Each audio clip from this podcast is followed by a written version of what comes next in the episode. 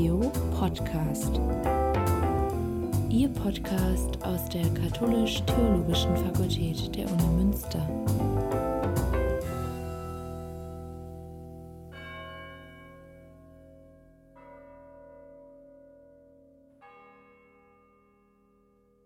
Liebe HörerInnen des Theo-Podcasts, herzlich willkommen zu einer neuen Folge aus dem Sitzungszimmer des Dekanats. Wir wollen heute über das Studium im Ausland sprechen und äh, zu Gast ist heute Robert Renner. Robert studiert seit dem Wintersemester 2017-18 an unserer Fakultät Katholische Theologie im Vollstudium und seit Wintersemester 2021 auch Soziologie hier an der WWU. Und wir haben ihn gefragt, ob er bereit wäre, heute mit uns den Podcast aufzunehmen, weil er von Juli bis Dezember 2019 zu einem Auslandssemester an der Päpstlichen Universität von Argentinien in Buenos Aires studiert hat. Und wie es dazu kam, was er dort erlebt hat und äh, wie das sein Theologiestudium beeinflusst hat, das will er uns heute gerne erzählen.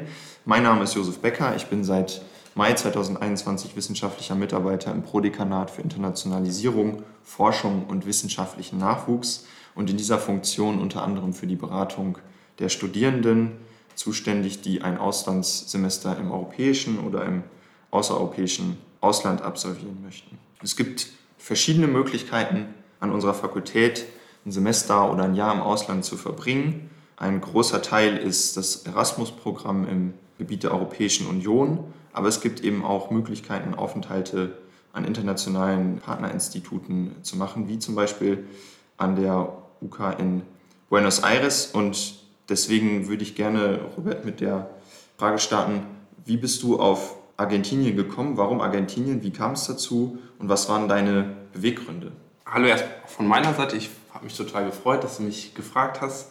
Ähm, mir ist die Partnerschaft mit Argentinien ein großes Anliegen, einfach weil ich da richtig gute Erfahrungen gesammelt habe und freue mich, dass wir heute darüber sprechen können und so vielleicht auch nochmal die Verbindungen nach Argentinien ein bisschen stärken können, sodass mehr Leute auch davon wissen an unserer Fakultät. Die Geschichte, wie ich nach Argentinien gekommen bin und die Beweggründe, die haben eigentlich schon so anderthalb Jahre vorher angefangen. Eine Kommilitonin von mir hat da schon angefangen, sich vorzubereiten, auch auf das Studienjahr. Und da habe ich so langsam gemerkt, okay, ich könnte auch mal über Ausland nachdenken, was käme denn in Frage? Und ich habe im Freiwilligendienst schon Portugiesisch gelernt und dachte dann, weil ich gerne auch in die kirchliche Entwicklungszusammenarbeit möchte, Spanisch wäre eigentlich gut und wichtig auch für diesen Bereich nochmal. Und habe dann so mit Suchbewegungen angefangen, zu schauen, wo könnte es denn vielleicht hingehen. Und im Wintersemester 2018-19 habe ich dann einen Vortrag gehört von Pablo Sudar, der Professor in Argentinien war und der seine Doktorarbeit damals in Münster geschrieben hat. Und in einer Vorlesung von Professor Zwick war der da als Gastdozierender da und hat eine Vorlesung gehalten und hat dann über die äh, Partnerschaft berichtet mit Argentinien. Und so kam das eigentlich, dass ich auf Argentinien gekommen bin, weil ich das über die Fakultät gar nicht so richtig gehört hatte, sondern vor allem dann über diesen Vortrag von, von Herrn Sudar und der hat mich auch dann konkret in, in Buenos Aires sehr unterstützt und habe alle zwei Wochen angerufen und sich total mich gekümmert. Also das war richtig, richtig nett und so kam das eigentlich mit diesem Vorlauf von dem Vortrag und vielleicht auch so ein bisschen der strategischen Überlegung, welche Sprache brauche ich noch, was könnte ich damit machen und natürlich auch, äh, wie kann ich meinen Horizont als Theologiestudierender noch gut erweitern und auch vielleicht so einen eurozentristischen Blick, den die Theologie manchmal ja irgendwie implizit hat, nochmal aufbrechen. Äh, und das waren so ein bisschen die, genau, die Beweggründe eigentlich und die Vorgeschichte. Ja, sehr schön. Wir kommen gleich, gleich noch mal ein bisschen näher dazu, inwiefern die Theologie, die du dann in Argentinien kennengelernt hast, sich unterscheidet oder die Möglichkeit gegeben hat, so Eurozentrismus ja. und so weiter aufzubrechen.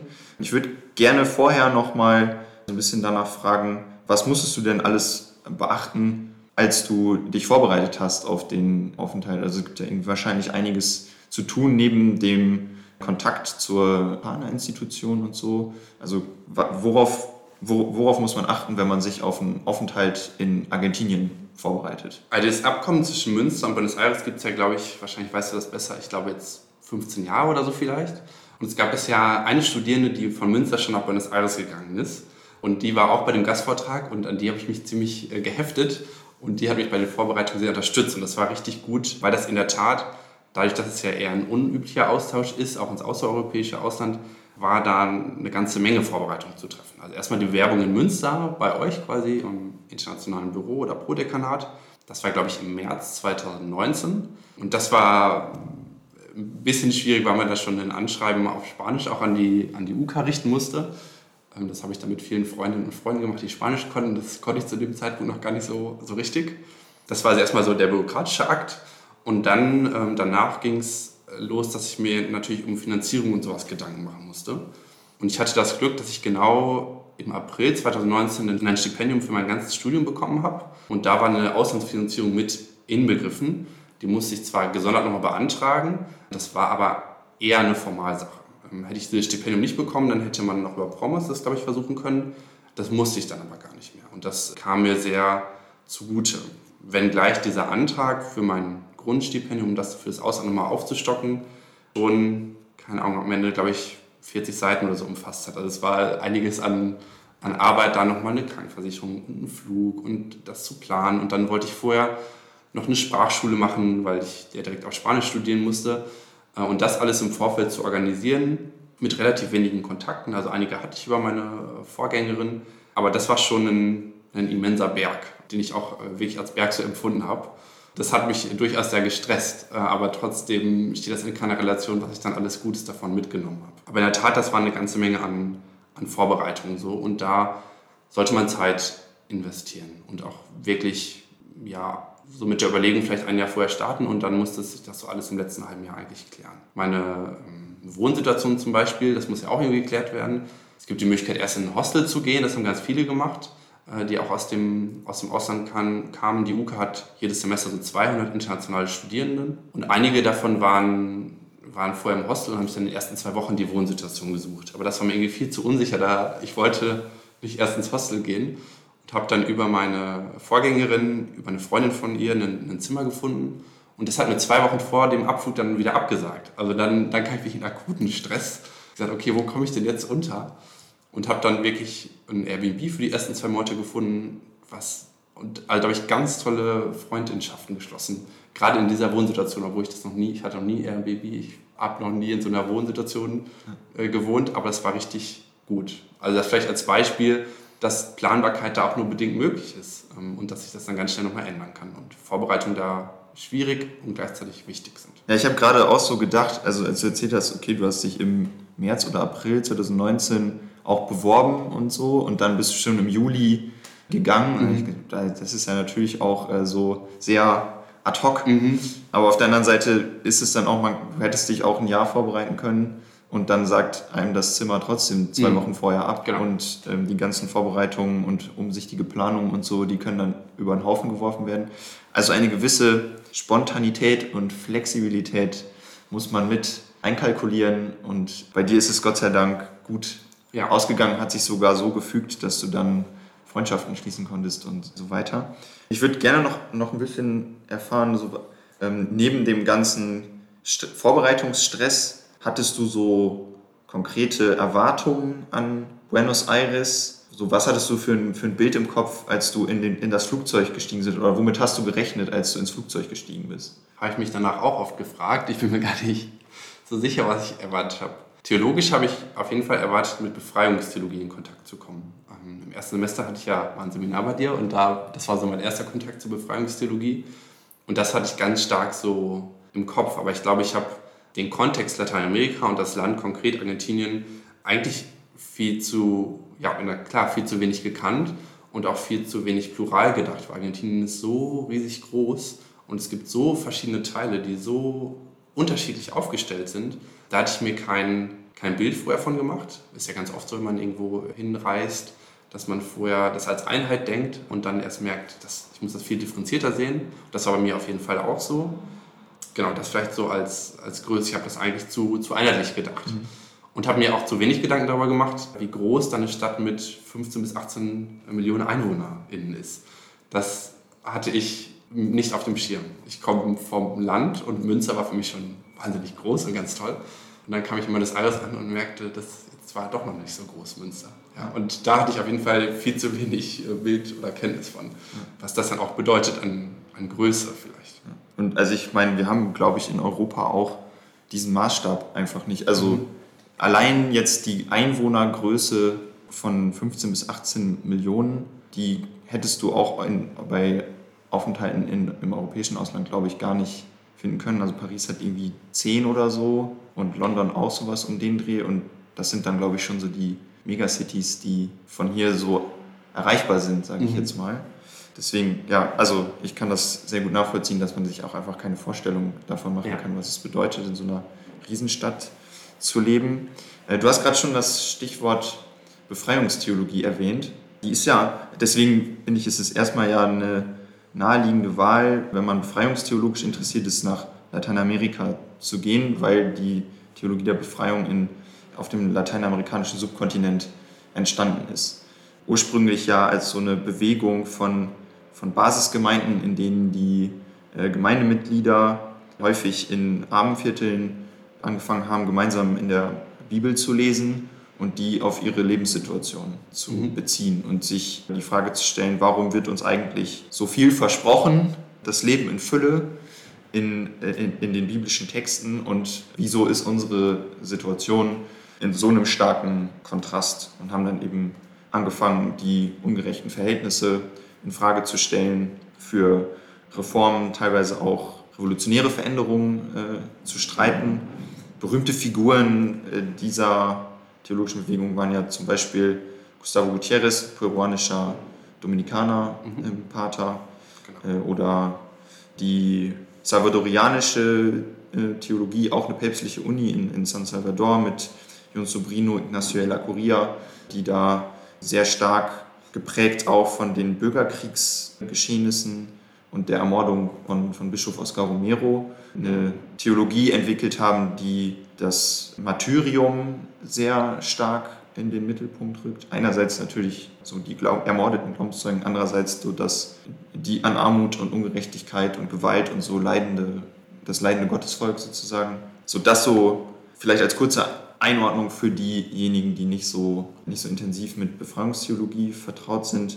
Jetzt die Frage zu Argentinien. Hast du Befreiungstheologie in Argentinien kennengelernt? Oder welche Art von Befreiungstheologie? Du hast ja gerade schon gesagt, so, man darf das auch nicht als einheitlichen Block sehen, sondern plural und differenziert und so. Deswegen vielleicht die Frage, welche Art von Theologie, Theologie der Befreiung hast du in Buenos Aires kennengelernt? Ja, wenn du mich fragst, hast du Befreiungstheologie kennengelernt, würde ich mit Ja antworten, weil genau, das muss, glaube ich, differenzierter betrachtet werden. Ich war schon drei Wochen vor dem Semesterstart in, in Argentinien, um, hatte so eine, mir eine Privatlehrerin organisiert, um nochmal ganz intensiv Spanisch zu lernen und habe mich in diesen drei Wochen vorher auch mit dem Dekan schon getroffen. Hatte dem geschrieben, hatte den Kontakt, um einfach abzuchecken, welche Kurse gab es, das wusste ich vorher gar nicht. Und in der Tat, in, in dem ersten Treffen mit ihm habe ich gesagt, ich möchte unbedingt Befreiungstheologie lernen. Was haben Sie denn da für Kurse zum an? Was bieten Sie denn da an? Dann hat er mich angeschaut und gesagt, also konkrete Kurse dazu haben wir jetzt nicht. Also weiß nicht, was für eine Vorstellung Sie da jetzt von haben. Es gibt einzelne Lehrende, die befreiungstheologisch vielleicht was aufgreifen, aber konkrete Kurse dazu gibt es nicht. Und das war eigentlich meine Vorstellung. Ich dachte, ich gehe jetzt an die UK in Buenos Aires und dann lerne ich mal richtig Befreiungstheologie und stellte relativ schnell fest, also Befreiungstheologie an sich, der Begriff sagt noch nicht so viel und da war meine Vorstellung viel zu einfach von. Und dann habe ich Befreiungstheologie, glaube ich, gar nicht so sehr vielleicht im Theologiestudium kennengelernt, sondern eher so durch Kontakte. Also ich habe eine, Soziologie-Vorlesung äh, besucht, die, da hatte ich einfach Interesse, deshalb bin ich dann auch zu meinem Studienfach gekommen und da ich mich mit dem Prof total gut verstanden und habe ihm dann erzählt, ich würde total gerne jetzt nochmal praktisch Theologie kennenlernen. So, das ist an der UK kommt das vor, aber das ist natürlich sehr wissenschaftlich, theologisch. Gibt es irgendwie Kontakte vielleicht auch zu Leuten, die Papst Franziskus kennengelernt haben oder die irgendwie Befreiungstheologie kennengelernt haben? Und dann hat er mich zum Weihbischof von Buenos Aires gebracht und ich habe mit dem ein Interview geführt. Und der vertritt ganz stark die Theologie des Volkes, ähm, die ja so ein bisschen vielleicht, ja, die auf jeden Fall in der Tradition der Befreiungstheologie steht, und trotzdem ja nicht pur Befreiungstheologie ist, also die das Ganze so ein bisschen weitergesponnen hat. Und mit dem Weihbischof, da habe ich wirklich total spannendes Interview geführt über anderthalb Stunden und der hat mir ganz viel von seiner Arbeit berichtet und der versteht Theologie des Volkes eher als Theologie, die ja so kleine Feuer oder Glut vielleicht äh, setzen kann und irgendwie anfangen kann, was auszusehen und da dann über konkreten Kontakt zu den Menschen ähm, sich da was entfalten kann. Also er hat ihn hatte das Revolutionäre eher gestört vielleicht oder das war diese, das Revolutionäre war nicht nur seins und das hat die Befreiungstheologie teilweise ja auch gehabt, sondern Theologie des Volkes auf das Volk hin und vom Volk ausgedacht. also weniger revolutionär. Und das fand ich sehr beeindruckend. Ich habe ihn besucht da, wo er lebt. Es gibt ähm, so eine Bewegung in, in Lateinamerika oder auch in Argentinien, die so Orte aufmacht für Menschen mit Suchterkrankungen. Und da hat er mitgelebt und hat das quasi auch äh, gezeigt, das ist, das ist jetzt meine Theologie. Ich, meine Theologie ist, ich lebe an diesem Ort, ich mache mal die Tür auf, wenn jemand kommt und dann lasse ich mich davon anstecken, was der oder diejenige mir erzählt. Und das war für mich irgendwie ein starkes Zeugnis oder eine starke Erfahrung, ah okay, so sieht für ihn jetzt Befreiungstheologie weitergedacht aus, ohne revolutionär zu sein. Wo, wenn gleich mir die revolutionären Teile und Züge auch irgendwie, da habe ich schon Sympathie auch für. Aber dann auch festzustellen, ich bin mit einer Vorstellung gekommen, ich will jetzt Befreiungstheologie lernen, dann merke ich, die Vorstellung war vielleicht einfach nicht besonders elaboriert, sondern das war zu einfach gedacht. Und dann festzustellen, aber die, ich kann mich von den Menschen irgendwie inspirieren lassen, zum Beispiel von diesem Weihbischof, der, der total aufgeschlossen war und was ja eine tolle Chance war, den zu interviewen und da überhaupt an ihn ranzukommen. Die größte Zeitung in Argentinien, La Nación, bezeichnet ihn so als den geistigen Sohn von Franziskus. Und er hat dann auch viel so von Franziskus aus dem Nähkästchen geplaudert. Das war eine sehr, sehr spannende Begegnung. Bin ich auch diesem Soziologie-Prof total dankbar. Aber das vielleicht auch, das habe ich oft gelernt, man muss irgendwie Sachen differenzierter sehen. Und ja, ich habe Kontakt zur Befreiungstheologie bekommen, aber ganz anders, als ich vorher dachte. Ja, es klingt für mich so ein bisschen nach, also er hat so die den, so einen pastoralen Gedanken mhm. übernommen. Das ist eben, also nicht unterschiedslos, wir wenden uns einfach allen Menschen zu, sondern das ist schon sowas wie eine Priorität ja. auch der Armen genau. und Unterdrückten gibt in der Sorge der Kirche. Äh, aber so ein bisschen vielleicht die Strukturfragen oder die politische Dimension ein Stück weit dem hinten angestellt hat. Und könnte man jetzt lange über das Für und Wider diskutieren, das gerade auch schon angedeutet, so es müsste nochmal darüber diskutieren, ob nicht, mhm. ähm, also welche Bedeutung vielleicht dann auch äh, revolutionäre äh, Bewegungen haben, weil, das ist ja vielleicht auch als Hintergrund nochmal wichtig, die Befreiungstheologie oder die Befreiungstheologien entstanden sind in einem äh, Kontext, in dem das politische System häufig eine Militärdiktatur war. Also ja. nicht eine freiheitlich-demokratische Grundordnung oder irgendwie sowas, oder eine Republik, sondern das waren halt Juntas, die das Land regiert haben. Und gerade in Argentinien ist es ja auch eine sehr krasse Geschichte mit Menschen, die da verschwunden sind und gefoltert und ermordet wurden und so. Äh, deswegen würde ich gerne noch mal ein bisschen danach fragen, also wie hast du so die, das Verhältnis zwischen Kirche und Gesellschaft in Argentinien so wahrgenommen? Wie ist die Kirche in also gut, Kirche und Theologie vielleicht in Argentinien präsent? Welche Funktion oder Rolle spielt die im gesellschaftlichen Leben? Das würde mich jetzt dann davon ausgehen noch mal ein bisschen interessieren. Mhm. Ich glaube, ich würde darauf antworten, dass Kirche gesellschaftlich deutlich präsenter ist als nochmal in, in Deutschland und dabei aber auch natürlicher. Also das wird, genau, also vielleicht irgendwie natürlicher ein Teil davon ist, so was, wo in Deutschland vielleicht nochmal mehr darüber diskutiert wird und in Argentinien, falls ich das überhaupt so pauschalisierend sagen kann, nochmal ja natürlicherer Teil von, von gesellschaftlicher Debatte ist. Genau, das vielleicht so als erste Antwort. Und die Projekte, die ich kennengelernt habe von, von katholischer Kirche, das waren tatsächlich, also einmal Gustavo Carrara, diesen Weihbischof von Buenos Aires und diese Organisation, die sich um Menschen mit Suchterkrankungen kümmert. Dann habe ich über einen Freund, der bei den Kapuzinern war, mitgeholfen bei so einem wohnungslosen äh, beziehungsweise wir sind jede, jeden Sonntagabend rumgegangen und haben Essen verteilt. Und das waren alles so, so sehr sozial karitative Dinge.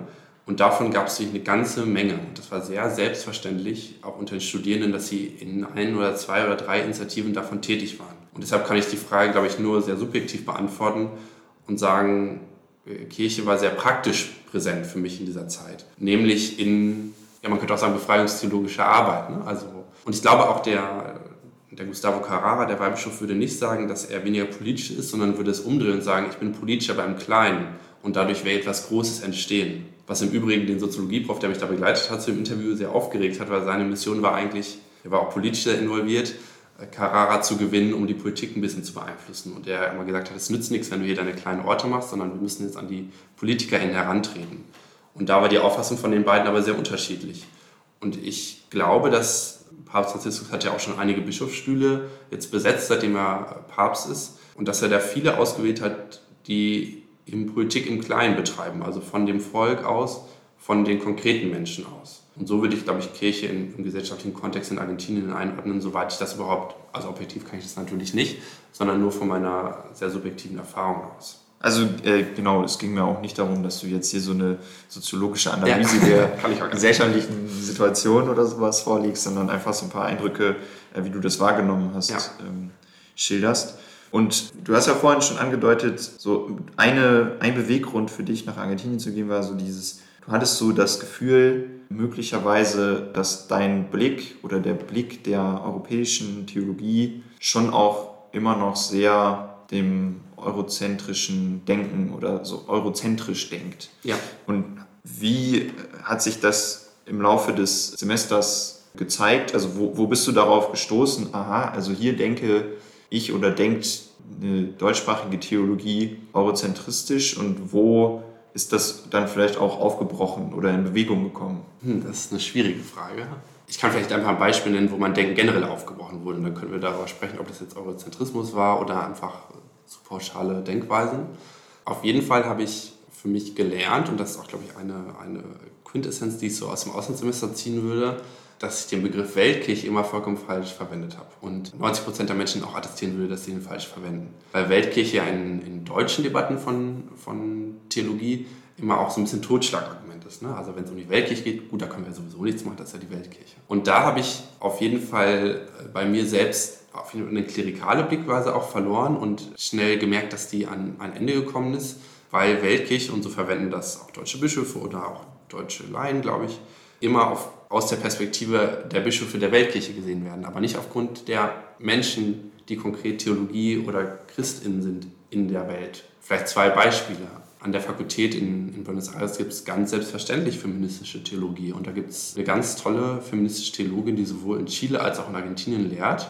Und da hätten jetzt, glaube ich, viele aus einer sehr deutschen Perspektive gesagt, das ist jetzt ja vielleicht eher ein Thema an der Fakultät in Münster oder aus einer deutschen Perspektive.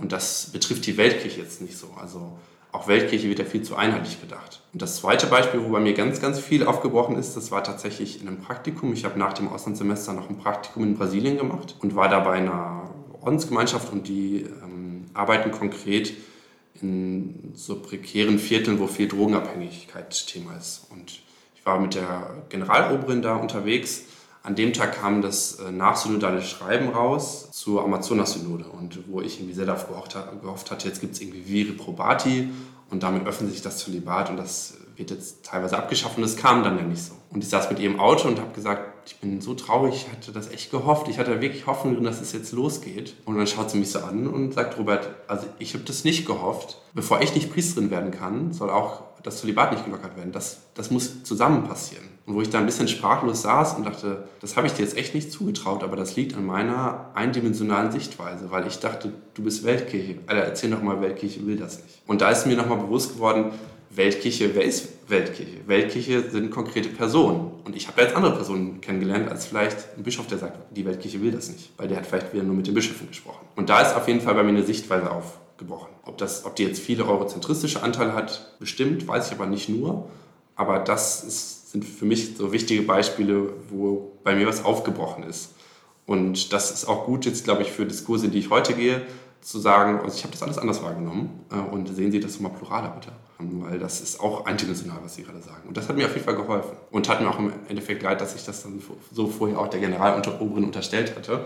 Äh, nur weil sie vielleicht brasilianische Ordensschwester ist, dass sie das ganz anders sieht, weil sie Weltkirche ist. Ja, das vielleicht so als, als Beispiel.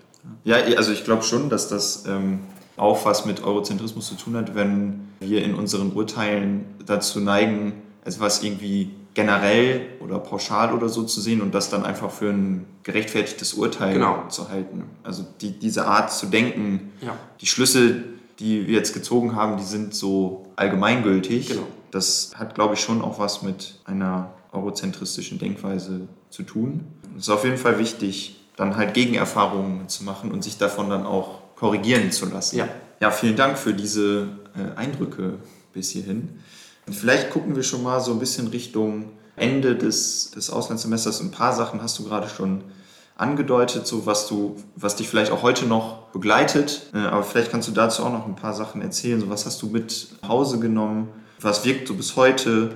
Was für Schlüsse hast du aus dem aus dem Studium äh, an der UK gezogen, so für dich und für dein Theologie-Studieren? Ich glaube, ganz wichtige Schlüsse habe ich schon angedeutet. Also vor allem so eine echt krasse Horizonterweiterung, die ich mir davon auch erhofft hatte und die, die auch genauso eingetreten ist. Manchmal finde ich schade, dass man dafür Erfahrung sammeln muss und so weit weg muss man eigentlich, könnte man auch so drauf kommen.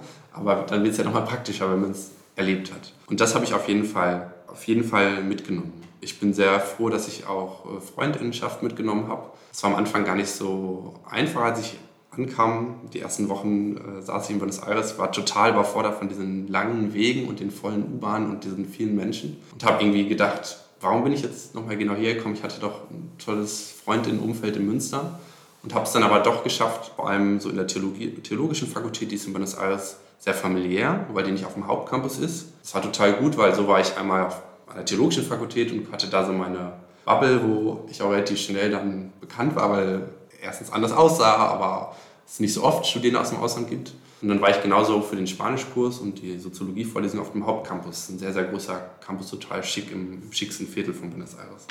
Und durch diese beiden Perspektiven und diese beiden sehr verschiedenen Uni-Erlebnisse habe ich es dann mit der Zeit, auch wenn es ein bisschen gedauert hat, äh, eigentlich ganz gute Freundinnen gefunden. Und das finde ich sehr äh, schön, weil die, die konnte ich gut mitnehmen hierher. Das ist mir beim Freiwilligendienst nicht ganz so gut gelungen, aber vielleicht, weil jetzt der, der Alltag auch sehr gleich ist, natürlich, ob ich jetzt in Argentinien studiere oder hier, das sind zwar sehr unterschiedliche Dinge, aber trotzdem das zweite Studium. Und so erklärt das vielleicht auch, warum die, die Freundschaften bis jetzt noch länger anhalten. Ein Freund von mir aus Argentinien studiert jetzt zum Beispiel in Rom, der war zu Weihnachten jetzt zu Besuch und mit einem anderen schreibe ich eigentlich sehr regelmäßig oder telefoniere. Also die habe ich auf jeden Fall äh, mitgenommen und bin da ja, sehr dankbar für sehr, sehr gute Erfahrungen und habe oft festgestellt, vielleicht aus eher, eher so einer persönlich-menschlichen Erfahrung, äh, dass mir alle eigentlich sehr wohlgesonnen und herzlich waren. Und das ähm, beflügelt einen dann ja doch irgendwie und lässt den Blick nochmal viel positiver werden. Eigentlich auf, auf alles oder aufs Leben gesehen. Und verändert vielleicht auch das Narrativ, was man hat von, von seiner eigenen Biografie oder von dem, also auch nochmal in eine sehr positive Richtung. Also es hat mir auf jeden Fall geholfen, dass nämlich mit neben all den theologischen Horizonterweiterungen, die wir schon angesprochen haben. Ja, klingt auf jeden Fall nach einer spannenden Erfahrung, wo, wo es sich lohnt, sich da auf den Weg zu machen und sich vielleicht auch, also das habe ich jetzt auch rausgehört, so nochmal herauszufordern in seinen alltäglichen Gewohnheiten, in seinen Denkweisen, in der Art und Weise, das Leben zu betrachten. Da geht, es ging ja auch mhm. viel, viel mehr auch nochmal so darum, jetzt nicht nur fachlich den Horizont zu erweitern, mhm. sondern auch eine andere Kirche, eine andere Gesellschaft zu leben und zu erleben und damit vielleicht Fragestellungen, Persönlichkeiten konfrontiert zu werden, die einem bisher nicht so begegnet waren. Es lohnt sich einfach immer, die Komfortzone zu verlassen. Ja. Das darf man nicht vergessen. Ja. Das ist mir auf jeden Fall bewusst geworden. Ja. Und deswegen vielleicht so als letzte Frage, weil du ja auch ein Typ bist, der so das sucht, nochmal so raus aus der Komfortzone und so. Wohin soll ich deine nächste theologische Reise führen oder welchen theologischen Ort würdest du gerne nochmal kennenlernen? Ich äh, bin ein Typ, der tatsächlich immer gerne Orte besucht, wo er schon mal war. Also ich würde sehr, sehr gerne nochmal nach Buenos Aires. Und die nächsten fachlichen Reisen habe ich mir eher mit Sprachkursen tatsächlich überlegt, die jetzt gar nicht so theologisch sein sollen, sondern ich würde sehr, sehr gerne nochmal mein Spanisch einfach lebendig halten und vielleicht dafür nochmal nach Buenos Aires gehen oder nach Madrid oder so und mal so eine Sprachreise machen. Und ja, mich reizt nach wie vor schon auch noch El Salvador. Meine erste Hausarbeit im Studium war ja über Oscar Romero, äh, nämlich in deinem Seminar.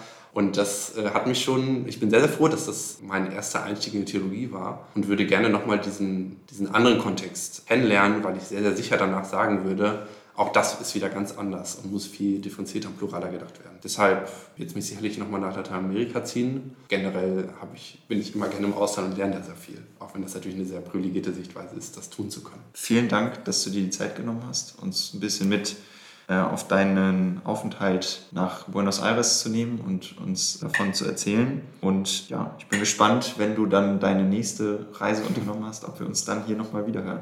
Das wäre sehr schön. Ja, mich jetzt auch voll gefreut und ich hoffe, dass man vielleicht einige inspirieren konnte, sich bei dir zu melden oder beim Büro. Das ist auf jeden Fall eine sehr, sehr gute und wichtige Sache. Das ist mit Corona vielleicht nochmal schwieriger geworden. Ich hatte das Glück, das alles vorher noch machen zu können. Aber es geht und das Studium in Argentinien ist gerade auch präsentisch. Also geht nach Argentinien, kann ich nur sagen. Ja.